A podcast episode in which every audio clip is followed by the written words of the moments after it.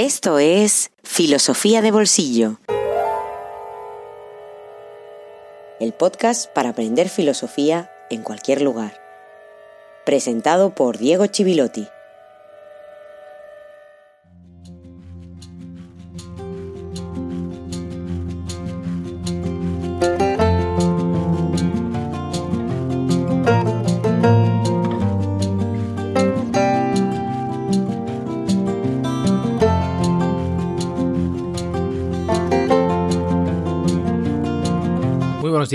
Y feliz jueves filosófico número 42. Estamos cerrando hoy uno de los peores años que se recuerdan para muchísima gente y para rematarlo lo vamos a coronar con un episodio dedicado a la filosofía política, por si no teníamos suficiente. Muchas gracias a todos los que desde enero habéis seguido Filosofía de Bolsillo, por vuestro entusiasmo por la filosofía y por vuestra confianza. Muchas gracias, por supuesto, especialmente a los mecenas que apoyan este proyecto, que esperemos que a lo largo del 2021 se consolide para poder continuar mucho tiempo más, o el tiempo que los que lo escuchan cada semana quieran. Pero vamos a lo fundamental. Precisamente una de las cosas que no podemos permitirnos en estos tiempos como ciudadanos es la ingenuidad política que por desgracia está cada vez más extendida. Así que sin más preámbulos vamos a recordar de qué hemos hablado hasta ahora para poder seguir avanzando.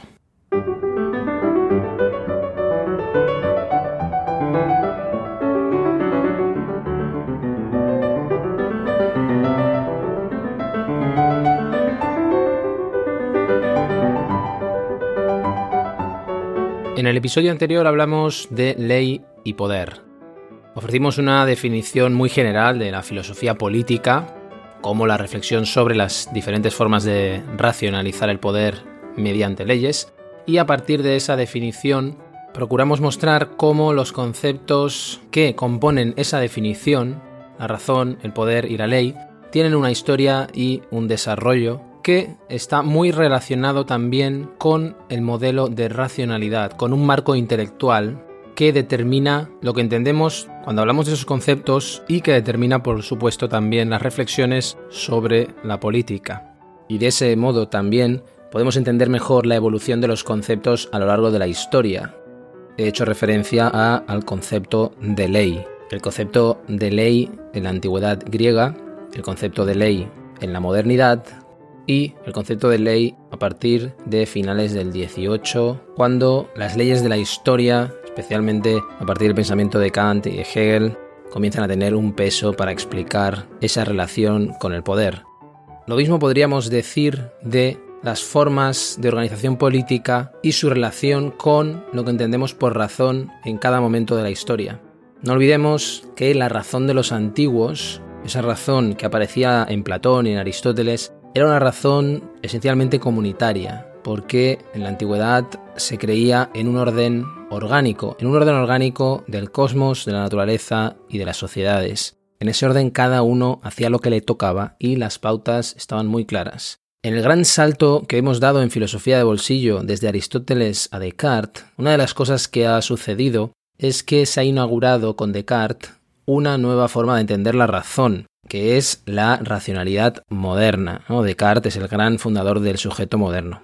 Pues bien, las formas de la razón, de la racionalidad moderna, son formas representativas, formas abstractas. A lo largo de los episodios dedicados a Descartes, hablábamos de una razón vacía, en cierto modo, que no estaba llena de contenido. Una razón que abstraía, seleccionaba una serie de elementos y que desde un punto de vista político se corresponde con la ley y su carácter universal. Se representa con esa universalidad de la ley.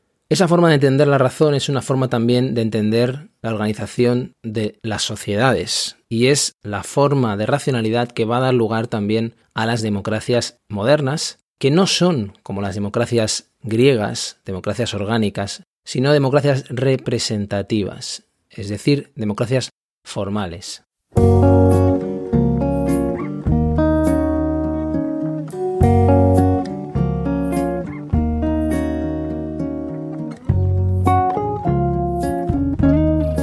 libro en el bolsillo.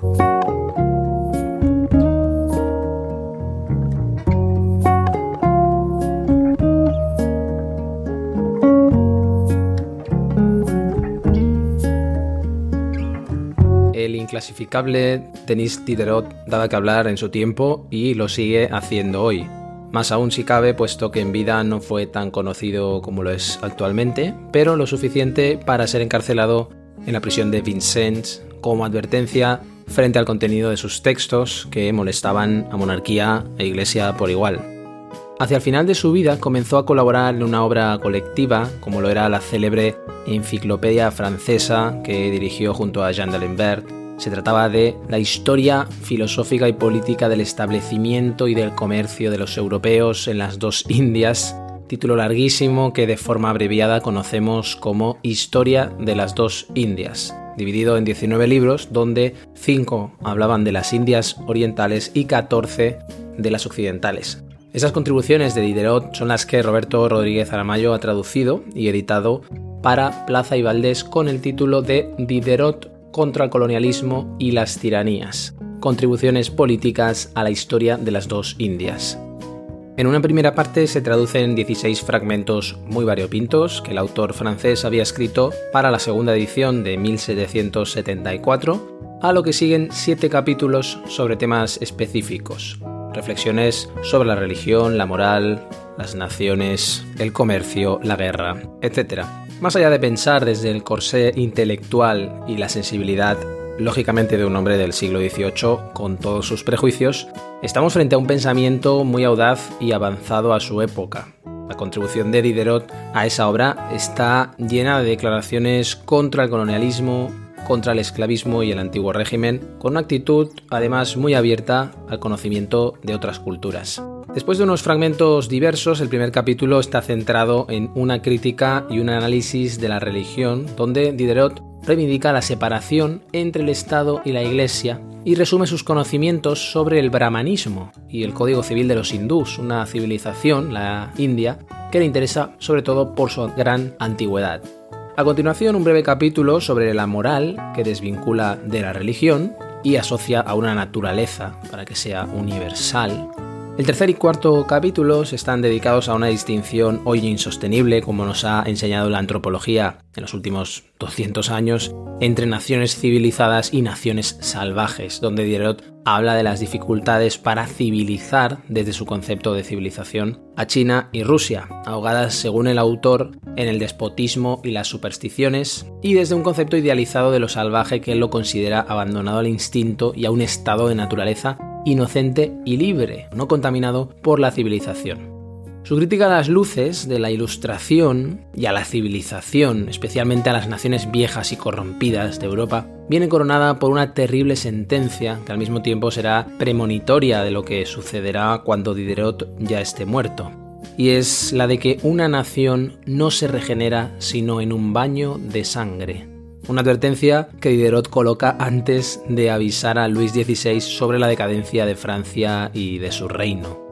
En el quinto capítulo encontramos un vehemente alegato contra las guerras colonialistas, donde se pregunta por qué hace falta que os destrocéis mutuamente y que los pechos de vuestra nodriza estén continuamente tiznados de sangre.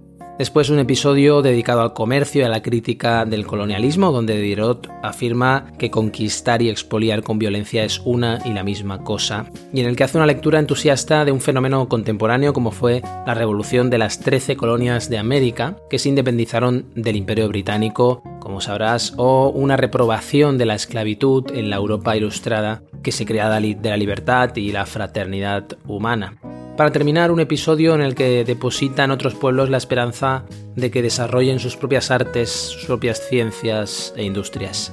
Por encima de todo, estamos frente a un ejercicio brillante de filosofía crítica, en el sentido que tiene el krinein griego, es decir, discernir a partir de separar y discriminar, separando la moral de la religión, el estado de la iglesia, la naturaleza y la civilización, más allá del colonialismo y las tiranías Pensemos en los clérigos, en la iglesia y la religión desde nuestra actualidad, no referida a las confesiones o a la religión cristiana, como si a las religiones actuales en torno a los emprendedores, la eficacia o las pseudo-ideologías simplistas que se coagulan en nuevas iglesias repletas de símbolos degradados. Y entonces el mensaje de Diderot veréis que resuena con fuerza y nos habla con mucha más elocuencia que muchos filósofos que pretenden ser actuales.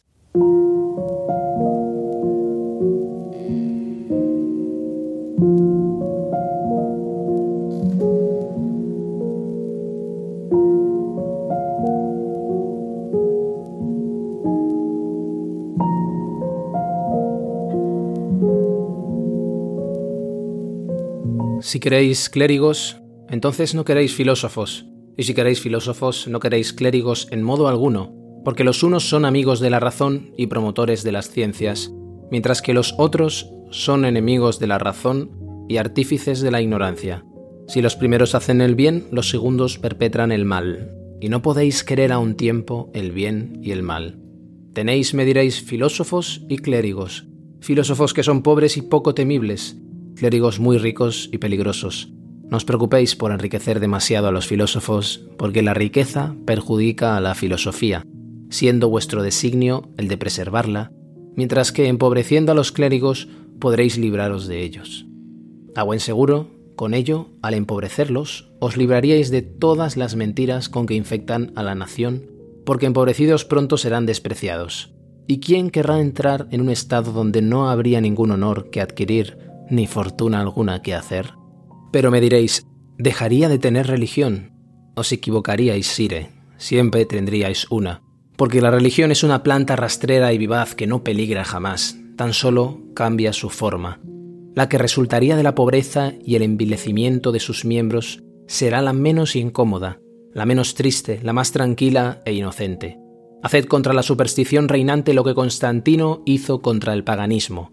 Arruinó a los clérigos paganos y pronto en el fondo de sus magníficos templos solo vivió una vieja con una oca fatídica diciendo la buenaventura al más bajo populacho, mientras en la puerta menudeaban los miserables que se prestaban al vicio y a las intrigas amorosas, de suerte que un padre se moriría de vergüenza si su hijo se hubiera hecho clérigo.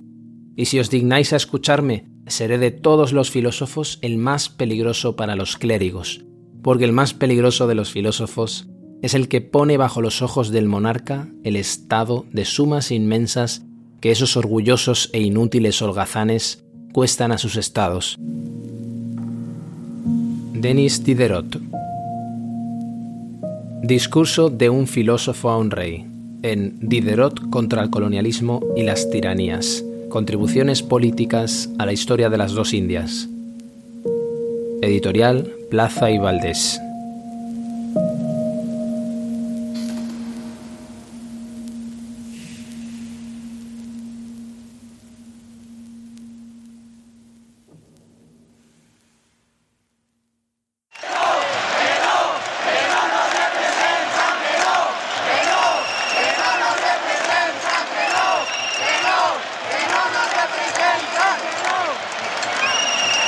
Cosas que se reclamaba en el 15M, en el movimiento 15M en España, que ya tiene unos cuantos años, es la necesidad de representación. Se cantaba No nos representan.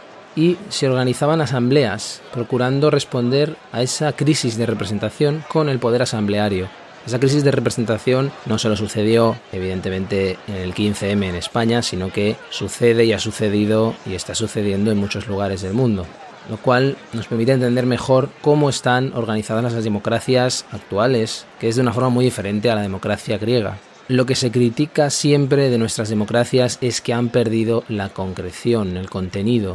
Y eso es una crítica muy importante si pensamos, por ejemplo, en la Revolución Francesa y el contenido que procuraba tener. Esas críticas hacia la democracia representativa, que es una democracia vacía de contenido y simplemente formal, lo que procuran es que recuperemos el contenido sin tener que perder la libertad individual, recuperar el contenido político de lo que tienen que ofrecer esas democracias, sin ahogar las voces individuales, que precisamente es lo que logra la razón en Descartes, la razón cartesiana, la razón representativa moderna, tal y como se funda en Descartes y en Montaigne también, como expliqué en el episodio dedicado a Descartes y la modernidad. La racionalidad que va a criticar eso es la racionalidad histórica, la que procura llenar esa razón vacía y abstracta con la historia, con el desarrollo histórico, con las leyes incluso de la historia, que es lo que va a hacer Hegel. Y también, seguramente, si has leído algo de él, habrás pensado cuando he hablado de las leyes de la historia en Karl Marx. Marx también es el que intenta recuperar esa racionalidad histórica frente a la razón representativa de las democracias modernas, pero también frente a la razón comunitaria de la antigüedad.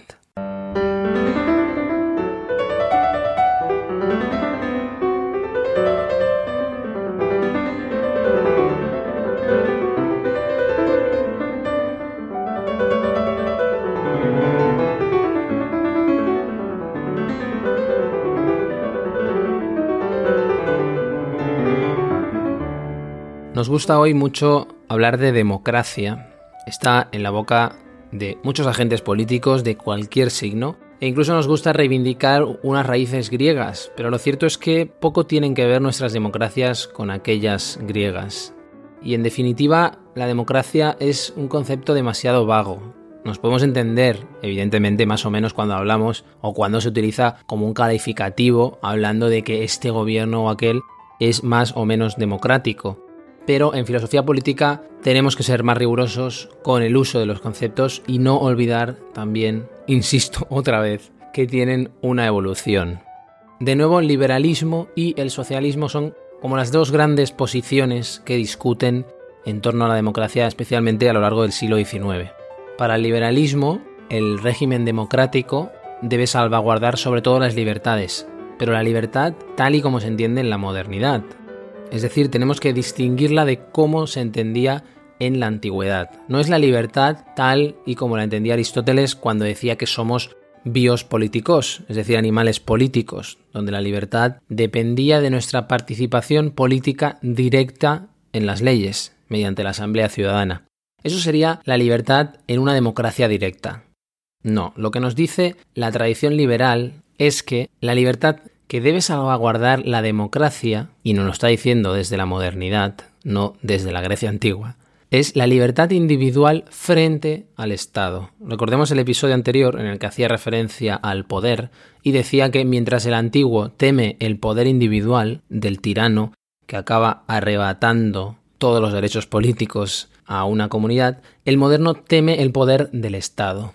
Es esta una tradición que tiene en Benjamin Constant un autor esencial en un texto que tiene 200 años y que considero que hay que leer y seguir releyendo.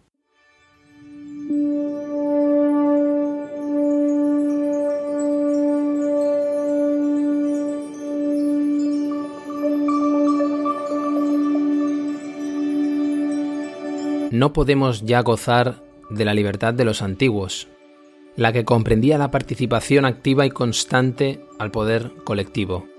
Nuestra libertad se debe componer del goce pacífico de la libertad privada.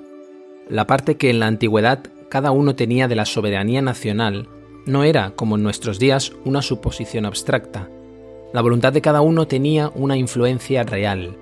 El ejercicio de esta voluntad era un placer vivo y repetido. En consecuencia, los antiguos estaban dispuestos a hacer muchos sacrificios por la conservación de sus derechos políticos y de su lugar en la administración del Estado.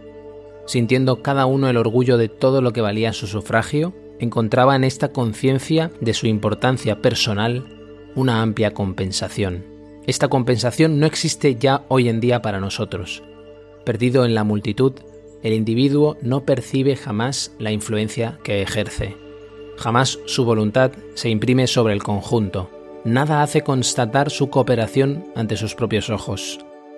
El ejercicio de los derechos políticos no nos ofrece sino una parte de los goces que los antiguos encontraban en ellos y al mismo tiempo el progreso de la civilización, la tendencia comercial de la época, la comunicación de los pueblos entre ellos han multiplicado y variado al infinito los medios de la felicidad particular. De aquí concluimos que debemos estar mucho más ligados que los antiguos a nuestra independencia individual, pues los antiguos, cuando sacrificaban esta independencia a los derechos políticos, sacrificaban menos por obtener más, en tanto que haciendo el mismo sacrificio daríamos más por obtener menos. Que el poder se resigne entonces, Necesitamos la libertad y la tendremos, pero como la libertad que nos hace falta es diferente de la de los antiguos, es necesario a esta libertad otra organización que la que podía convenir a la libertad antigua. En esta, en tanto que el hombre consagraba más tiempo y fuerzas al ejercicio de sus derechos políticos, tanto más se creía libre, en la especie de libertad de la que somos susceptibles, en tanto que el ejercicio de nuestros derechos políticos nos deje más tiempo para nuestros intereses privados, tanto más la libertad nos será preciosa. De ahí viene, señores, la necesidad del sistema representativo. El sistema representativo no es otra cosa que una organización por medio de la cual una nación descarga sobre algunos individuos lo que no puede o no quiere hacer ella misma. Los individuos pobres realizan ellos mismos sus negocios, los ricos se sirven de intendentes. Es la historia de las naciones antiguas y de las modernas. Igualmente, los pueblos que, con el objeto de gozar de la libertad que les conviene, recurren al sistema representativo, deben ejercer una vigilancia activa y constante sobre sus representantes y reservarse por épocas que no estén separados por intervalos demasiado largos el derecho de separarlos si han burlado sus deseos y de revocar los poderes de los que hubieran abusado. Pues del hecho que la libertad moderna difiere de la antigua, se sigue que está amenazada de un peligro de diferente especie. El peligro de la libertad moderna consiste en que, absortos en el goce de nuestra independencia privada y en la consecución de nuestros intereses particulares, no renunciemos demasiado fácilmente a nuestros derechos de compartir el poder político. Benjamin Constant de la libertad de los antiguos comparada con la de los modernos.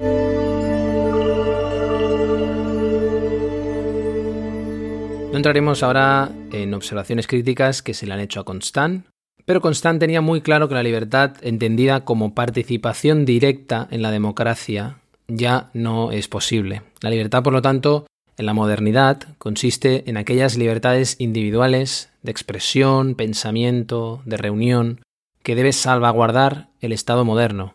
Esa es la única forma de democracia compatible con las características de las sociedades modernas, donde ya no hay un pueblo que se pueda reunir en una asamblea, sino que la gran masa de ciudadanos, ojo, aquellos solo con derechos políticos, eligen a un grupo de representantes en el Parlamento que son quienes legislan por ellos.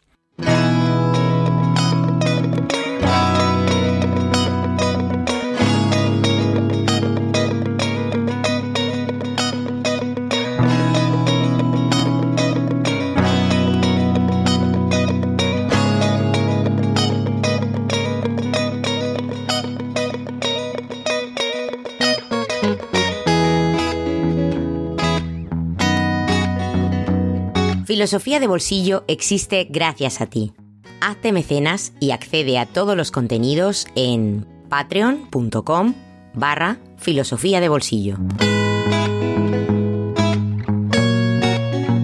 Así llegamos al final de este episodio 42 en el que hemos hablado de la democracia y hemos pensado sobre la ambigüedad del concepto, hemos hablado de la democracia representativa y a lo largo de estos últimos episodios hemos ido hablando de una serie de conceptos esenciales para la filosofía política que a partir del próximo van a tener un sentido histórico porque comenzaremos un viaje histórico que nos conduzca al corazón de la modernidad y a la culminación de la modernidad con las teorías del contrato social.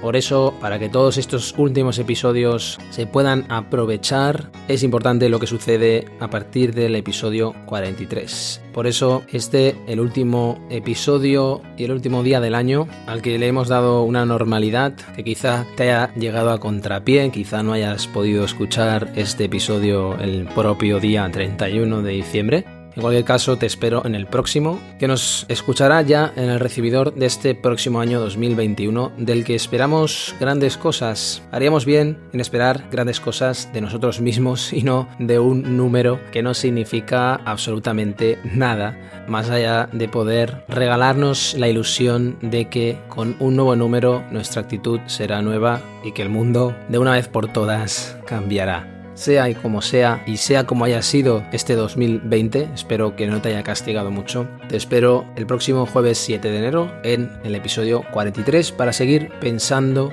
la filosofía política que desemboca en nuestra realidad, en nuestras realidades políticas y también para seguir huyendo de la ingenuidad política que como decía al principio es uno de los grandes males de nuestra época. Será como siempre aquí en Filosofía de Bolsillo. Feliz año y hasta muy pronto.